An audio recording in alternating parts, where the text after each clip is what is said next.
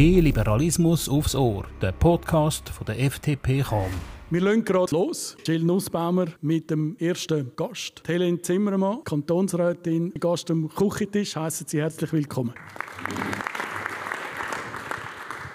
Guten Abend miteinander. Unser Pensionskassenvermögen wird immer weniger, respektive die Lücken werden immer grösser, weil wo man die Pensionskasse eingeführt hat, ist die Lebenserwartung rund sechs Jahre tiefer gewesen. Ja, Jill, von dir möchte ich gerne wissen, was muss geändert werden, damit die Lücke nicht immer noch grösser wird. Ja, ich glaube, der grösste Fehler, wo man das eingeführt hat, dieses Vorsorgesystem, ist, dass man gewisse Zahlen festgesetzt hat. Damals hat man einfach nicht einberechnet, dass wir älter werden, dass Zinsen tiefer werden und auch, dass unser Arbeitsverhalten anders wird, also dass viele Teilzeit arbeiten. Darum wäre eigentlich mein Wunsch, dass man die Zahlen, wie zum Beispiel den Umwandlungssatz, den die Rente festschreibt, nicht mehr als Zahl im Gesetz hat, sondern dass die einer gewissen Formel folgen, also dass sie entpolitisiert sind. Weil sonst bringen wir gar keine Reformen mehr durch, wenn wir immer wieder im Nachhinein darüber diskutieren wie wir das jetzt anpassen. Da gibt es schon andere Länder, wie zum Beispiel Dänemark, wo das in der Rente so macht. Teilweise ist die Rente davon abhängig, wie gut halt es dieser Pensionskasse geht, oder es ist davon abhängig, wie das Zinsumfeld ist, für wie viele Jahre die Rente müssen halten. Also da gibt es ganz viele Faktoren. Und auch nicht zu vergessen, das trifft zwar mehr für die erste Säule zu.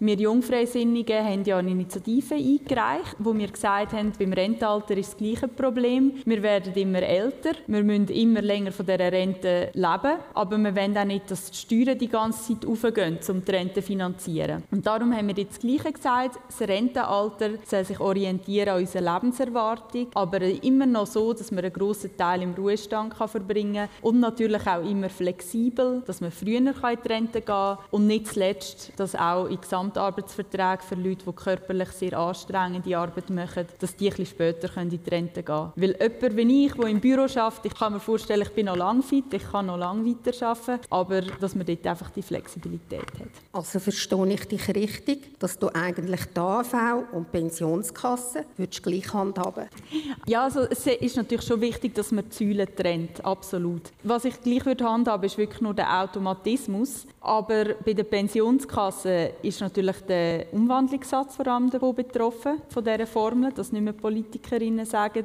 wie ist jetzt 6,7 oder weniger 6,4, sondern dass das so ein automatisiert wird. Und dann eben für die AHV ist entscheidend, dass das Rentenalter so funktioniert. Weil, wo die AHV eingeführt wurde, ist, hat man noch halb so viel vom Lohn müssen zahlen. Und jetzt sind wir schon über 8 Prozent und es steigt immer mehr. Und so wird es auch den Mittelstand treffen, wo einfach nicht mehr genug vom Lohn übrig hat, weil es so viele Abgaben gibt und so viel Mehrwertsteuer zum Zahlen. Also würdest du auch sagen, dass man einen Einheitssatz bei der Pensionskasse sollte anstreben Ich finde, da müssen wir einen Einheitssatz anstreben, also wie viel man einzahlt jedes Jahr. Weil das ist ja auch ein Problem, dass ältere Arbeitnehmer immer teurer werden. Im jungen Jahren zahlt man noch einen kleinen Anteil in die Pensionskasse und dann steigt es immer mehr was eigentlich nicht so gerecht ist. Es gibt heute schon Pensionskassen, die das vom Arbeitgeber her freiwillig einheitlich machen, aber es gibt auch die, die das nicht einheitlich haben, wo es dann halt wirklich auch einen Unterschied gibt bei den Älteren und das ist natürlich nicht förderlich, um im Alter dann noch einen Job zu finden. Damit äh, danke vielmals Eva und es kommt unser nächster Gast an den Küchentisch. Das ist Claudia Benninger, unsere Gemeinderätin von Hünenberg.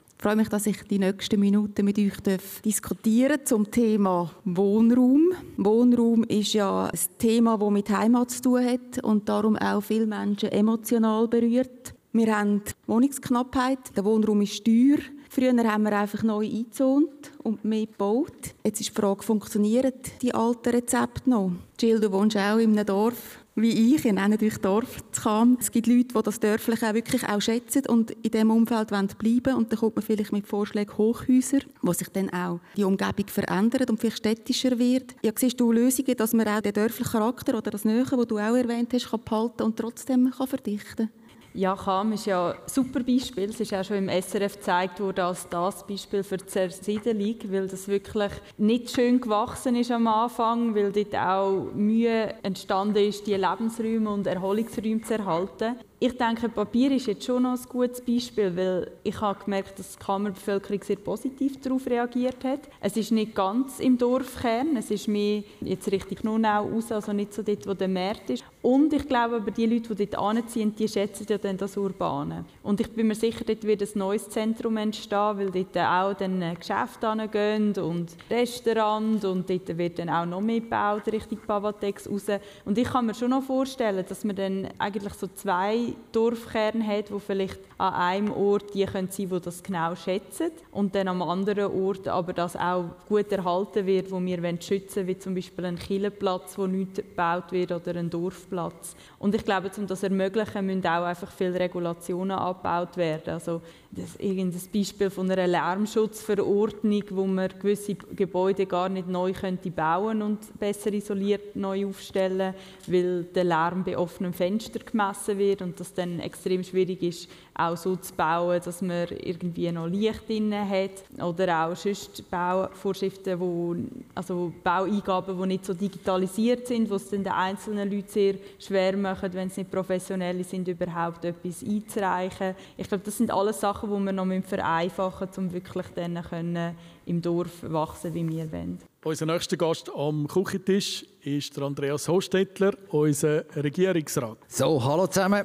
Jetzt sind wir hier am Küchentisch. Jill, ich, ich, muss jetzt gleich etwas fragen. Kantonsrat, respektive den Auftrag gegeben, die ganze Familie, die Betreuung, äh, dass man hier vorwärts macht. Jetzt, wenn du auf Bern gehst, dich jetzt bewusst, dass junge Frau sagst, jawohl, der Staat ist zuständig, dass die Frauen gehen arbeiten, die Kinder gratis versorgt sind, die Staatskinder. Also ein Nanny-Staat wäre für mich wirklich der Horror. Vor allem, wenn es heisst, Kinder müssen betreut werden vom Staat. Das ist nicht nur ein Angebot, sondern es ist einfacher, wenn das gerade für alle gilt. Und es darf natürlich auch ein gewisses Betreuungsangebot geben. Ich würde das mehr begrüßen, wenn es von den Privaten gemacht wird. Aber dort höre ich jetzt zum Beispiel genau, dass Kinderbetreuungsstätten Mühe haben, Personal zu finden, weil die Gemeinde dann einfach super Löhne zahlt für die Mittagsbetreuung. Die Jungfreisinnigen denken sicher nicht so, dass der Staat ihnen muss die ganze Planung machen und dass sie nicht eigenverantwortlich organisieren können. Ich sehe viel mehr die Aufgabe vom Staat, dass zum Beispiel die Individualbesteuerung eingeführt wird oder ein anderes Splitting-Modell,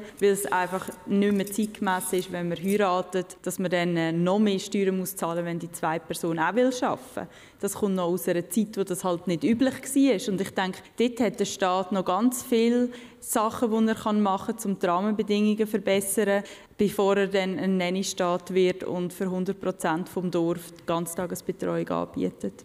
Für den nächsten Gast von der Jungfreisinnigen haben wir den Nicolas Burnier. Guten Abend miteinander. Die Frage, die ich habe zu, zu der Problematik mit hart aber fair in der Asylpolitik und gleichzeitig unserer humanitären Tradition. Ein grosses Problem ist sicher auch der ganze Prozess im Asylwesen. Also eben, wenn wir jetzt wieder mehr vom Asyl reden und wenig von der Arbeitsmigration, dass dort äh, einige Leute lange keinen Bescheid haben, was jetzt äh, ist und dann sind sie da in der Schweiz, können vielleicht sogar einige Arbeiten erledigen, bis sie dann wissen, dass sie das Land wieder verlassen müssen. Das muss sicher verbessert werden, der Prozess. Ich habe auch gehört, dass in Bern das einfach nicht vorwärts geht, dass das auch blockiert wird weil man dort äh, auch nicht so die richtigen Zahlen hat zum Teil. Was ich auch sehe, dort eben Schengen-Raum, das funktioniert ja auch nicht so richtig, dass zum Beispiel Italien das kann abschirmen gegenüber der Schweiz, dass Leute in die Schweiz kommen über die Grenzen, die sind völlig überfordert mit dem Grenzschutz. Darum habe ich es eigentlich letztes Mal gut gefunden in der Abstimmung, dass wir Frontex stärken,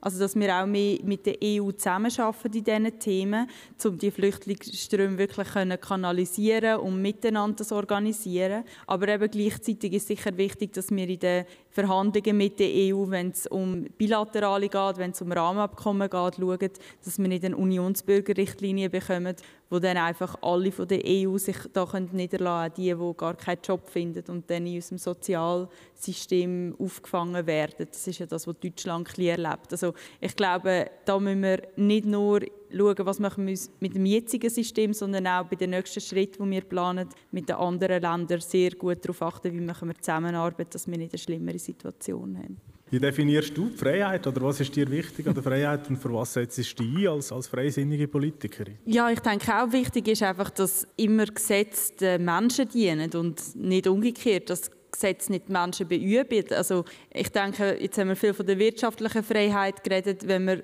über gesellschaftliche Freiheit redet, ist für mich einfach so, dass wenn die Gesellschaft sich weiterentwickelt, wenn sie eben jetzt zum Beispiel in der Familie andere Modelle lebt, dass dann auch die Pensionskasse angepasst wird, gesetzlich für Leute, die Teilzeit arbeiten, dass eben die Individualbesteuerung oder Splitting eingeführt wird.